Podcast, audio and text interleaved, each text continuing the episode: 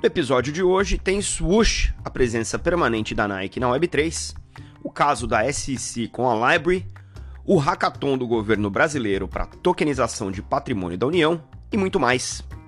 Eu sou Maurício Magaldi e esse é o Block Drops, o primeiro podcast em português sobre blockchain para negócios. As notícias que você ouve aqui não têm qualquer vínculo com o meu trabalho atual não configuram nenhuma forma de patrocínio, propaganda ou incentivo para o consumo e têm o foco exclusivamente educacional para o mercado. A Nike, que não é nenhuma estranha no mundo da Web3, está afirmando a sua posição como uma das presenças mais importantes em termos de marca através do lançamento desse novo projeto aqui, o ou plataforma, por assim dizer, chamada Swoosh. Swoosh é o nome do logotipo da Nike e eles lançaram essa semana essa, essa, esse novo conceito, né? Só para vocês recapitularem um pouquinho o que a Nike já fez no espaço de Web3, é, não é pouco. É, ano passado eles fizeram uh, o registro de algumas uh, marcas, né? registraram aí as trademarks para algumas coisas relacionadas a NFT. Depois, no fim do ano, eles, eles ah, compraram a Artifact, né? se escreve R-T-F-K-T, que é um estúdio de desenvolvimento de objetos virtuais né? para realidade virtual e realidade aumentada. É, começou a contratar é, vagas para relacionadas né, ao metaverso e já fez uma, uma, um drop de NFTs também. Né? Com uh, esse lançamento da, da Swoosh, a ideia é realmente ajudar a onboardar né, os, os, consumidores nesse novo mundo do metaverso aberto de um jeito mais seguro, mais confiável, né, celebrando a cultura da marca ao redor né, dos esportes e da cultura dos esportes também. Essa primeira coleção está planejada para ser lançada é, na virada do ano, então na, na, na, comemoração do ano novo, e vai ser desenvolvida com a comunidade né, de, dos token holders, aí, de quem já tem tokens das outras coleções, é, trazendo, obviamente, é, atletas, celebridades, etc., que já tem contrato com a Nike para dentro desse ambiente e envolvendo até a comunidade nesse desenvolvimento, né, desenvolvimento dos modelos e tal. Né? O, a plataforma em si, a Swoosh, vai permitir que os usuários comprem, vendam e negociem as criações virtuais da Nike com os outros membros, né? É, e a ideia é fazer isso aberto, então vai, vai poder, é, a gente vai poder ter outras carteiras Web3 conectadas aí nesse marketplace.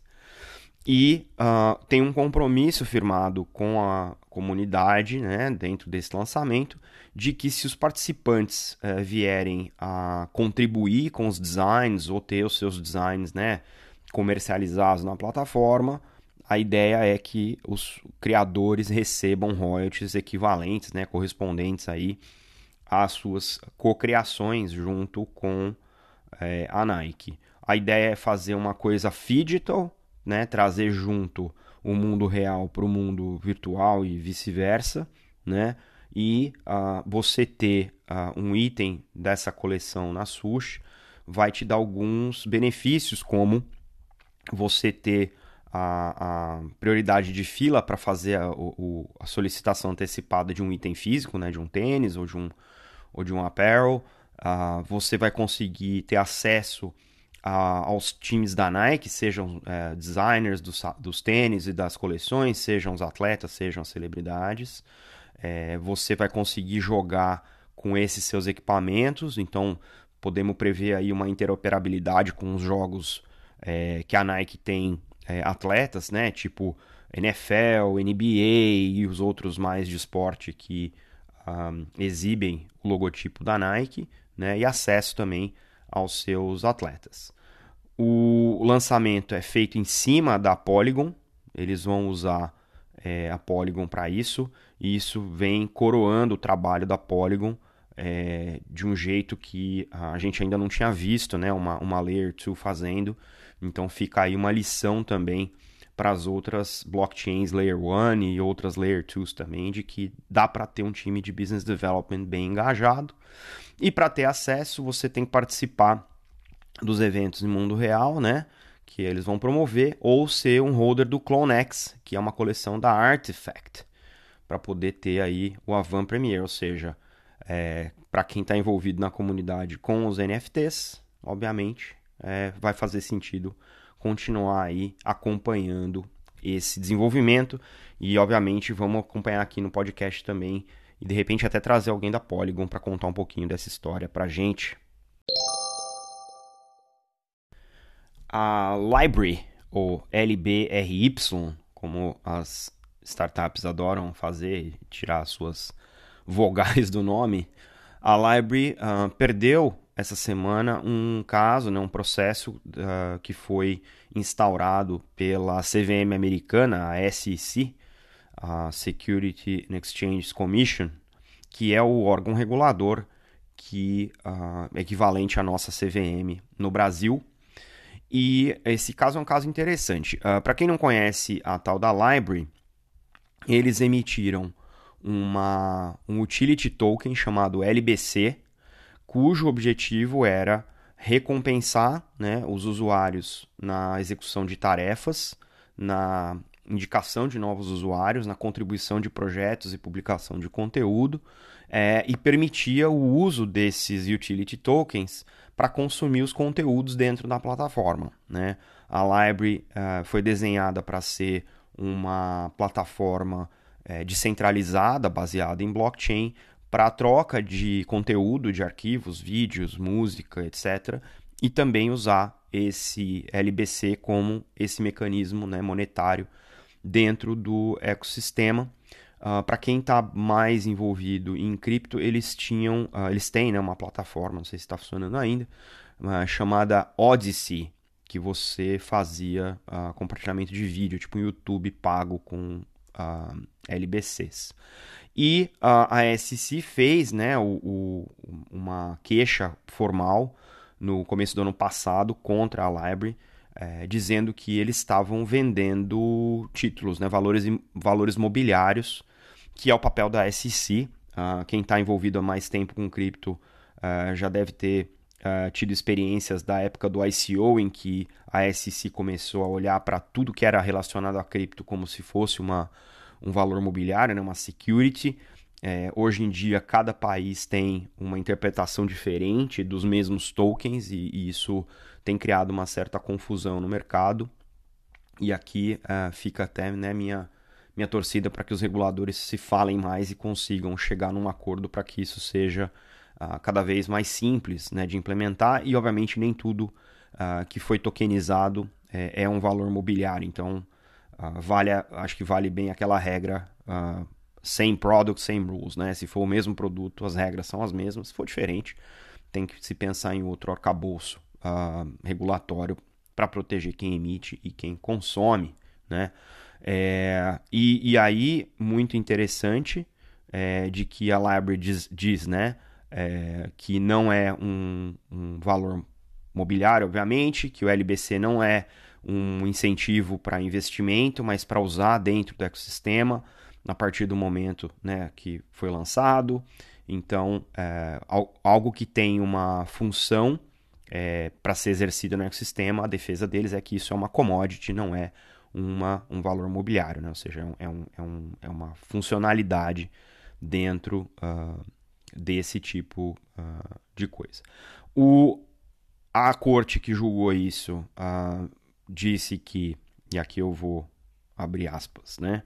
A SEC baseou a, o seu, a sua queixa na aplicação direta de precedentes da Venerável Suprema Corte que foram aplicadas através né, de centenas de casos federais no país uh, por mais de 70 anos, fecha aspas. Ou seja, essa é uma referência direta ao Howey Test, que deveria ter sido feito né, de acordo com a justiça pela Library. O que o mercado está falando é que é o seguinte: esse é um caso fácil de ganhar, porque a Library não é uma empresa bilionária, né? E, obviamente, a, a, a SEC pegou um juiz que tinha uma tendência, vamos dizer assim, né, a votar, né, a julgar uh, de acordo com os precedentes. Como é um caso pequeno, ele preocupa, sim, porque isso pode ser usado novamente como uma jurisprudência, mas o fato é de que ele não é grande o suficiente e nem amplo o suficiente para colocar em xeque outros projetos de tokenização é, até que a regulação é, fique mais clara. Né? A matéria que vocês têm o link aí até cita o caso da Ripple, por exemplo, que é muito mais difícil ganhar é, o caso da Ripple, porque o caso da é muito parecido, por exemplo, com, a, com o que é o Ethereum, né? o Ether. Então a gente vai acompanhar novamente, porque é um desenvolvimento importante na nossa indústria e tentar trazer alguém mais especializado em ROI Test para discutir aqui com a gente num eventual Block Talks. E por falar em tokenização, o Brasil, que está é, como um dos top 10 países em adoção de cripto no mundo, de acordo com o último relatório da Chainalysis, acaba de ser uh, laureado aqui, né, ou, ou, beneficiado com a abertura de um programa é, do governo federal brasileiro, tá, no GovBR, o link está aí na descrição do episódio, onde uh, o, a União, né, está fazendo, a União, que é o Estado brasileiro, está fazendo um, um hackathon Web3 voltado para tokenização do seu patrimônio. Isso é uma maratona de educação e construção de soluções baseadas em blockchain para ajudar na administração pública do patrimônio da União. Né? É, de acordo com o press release aqui, é um evento gratuito, aberto a todos e que uh, acontece entre 17 de novembro e 15 de dezembro. E a premiação total é de 150 mil reais e a pré-inscrição já está aberta. Vai até dia 2 de dezembro a inscrição para esse programa e vai ter uma série de workshops de conteúdo uh, dentro da programação. Depois entra na fase de hackathon, uh, que vai ter suporte uh, do pessoal que está promovendo esse evento junto com o governo para dar soluções, tirar as dúvidas, etc. Né? E uh, as apresentações das soluções têm data de, uh, em prazo é, de dia 11 de dezembro e a premiação saindo finalmente uh, dia 15 de dezembro. Né? Esse, é, esse programa ele é uma parceria que envolve a Secretaria de Coordenação e Governança do Patrimônio da União, a, ao SERPRO, que é o Serviço Federal de Processamento de Dados, e uma das entidades do governo que vem estudando e explorando o uso de blockchain já há bastante tempo, a ENAP e a Escola Nacional de Administração Pública.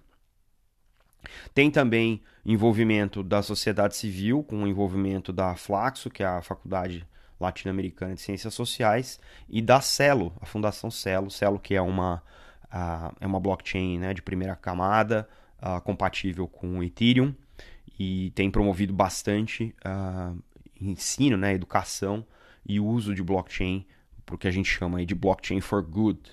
Né? Então tem projetos interessantíssimos aí de renda básica universal na Celo, tem projetos interessantes de é, ReFi, né, que é DeFi para regeneração do meio ambiente. Então a Celo vem se mostrando como uma das blockchains que tem o ecossistema mais voltado para esse tipo de atividade. Então faz sentido estar uh, tá envolvido nisso aí. Parabéns para o time da fundação que está tocando não só esse, mas vários outros projetos. Né?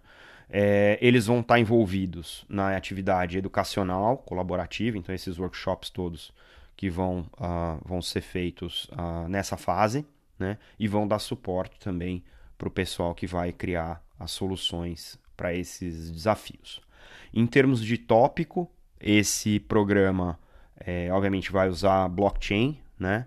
É, que vai associar uh, não só as atribuições legais da, da SPU, que é a Secretaria do Patrimônio da União, mas tem alguns problemas muito específicos que eles querem é, atacar como parte do escopo desse programa. Né? Então tem três problemas aqui que eles caracterizaram aqui. O primeiro é a caracterização e incorporação de ativos, né?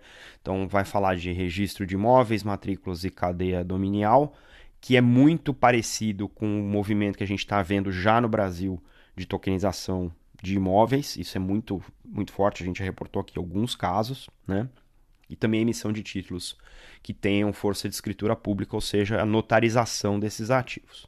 O problema 2 é destinação dos bens da União, é, locação, arrendamentos, inscrição de ocupação e comodato como é, processo de cessão de uso, preservação ambiental, olha aí, crédito de carbono, reserva legal e recuperação ambiental, tá aí o REFI, venda uh, por leilão ou venda direta e fundos de investimento imobiliário.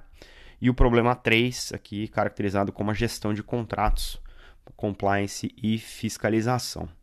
Muito bacana isso. Acho que a, a, coisa pública tem muito a ganhar com transparência, utilizando blockchain para os seus processos.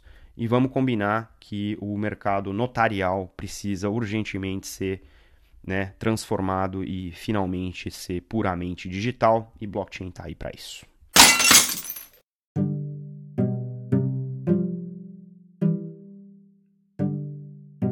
E numa semana cheia de notícias, tem muito mais a Circle anunciou uma parceria para fazer uso da USDC, uma stablecoin emitida pela empresa, através da Apple Pay. O Fed de Nova York anunciou um piloto de CBDC para facilitação de clearing settlement, de liquidação de ativos digitais com os principais bancos dos Estados Unidos. A Transfero brasileira anunciou que vai emitir a stablecoin de real BRZ também na rede Solana a partir do ano que vem. O Manchester United anunciou a emissão de fan tokens na rede Tesos e a Binance anunciou o lançamento de uma coleção de NFTs do Cristiano Ronaldo em celebração à Copa do Mundo de futebol masculino. A ZK Sync solução de escalabilidade de segunda camada na rede Ethereum, lançou um cliente novo, uma aplicação que facilita desenvolver aplicações em cima dessa nova infraestrutura. A Plug and Play, que é uma aceleradora de startups aí das, das maiores do mundo, lançou uma aceleradora específica para projetos de cripto em parceria com a Visa e outras empresas. A Skull Beats entrou nos NFTs através do funk, junto com a Lumix Studio. O Itaú vai lançar uma custódia cripto em 2023. O Banco Central espanhol emitiu licenças locais para Bitstamp operar no país. O Bob Burnquist, o skatista brasileiro, lançou uh, uma coleção de ingressos com experiências em NFT na Tesos para sua Imagine Skate Tour. E o mercado Bitcoin lançou a sua primeira comunidade Web3.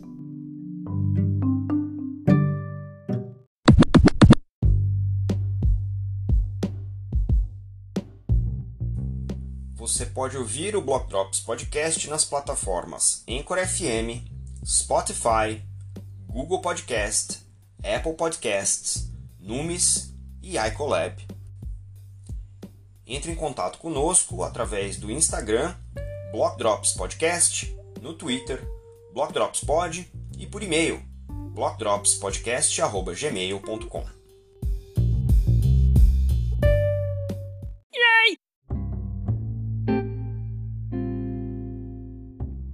E os salves de hoje, para quem compartilhou os links que você encontra na descrição do episódio, vão para Nitin Gaur, Cláudio Just, Jeremy Aller, Dante Disparte, Carlos Arena, Maximilian Jangrace, Camila Rioja, Caio Barbosa e Conrado de Sá.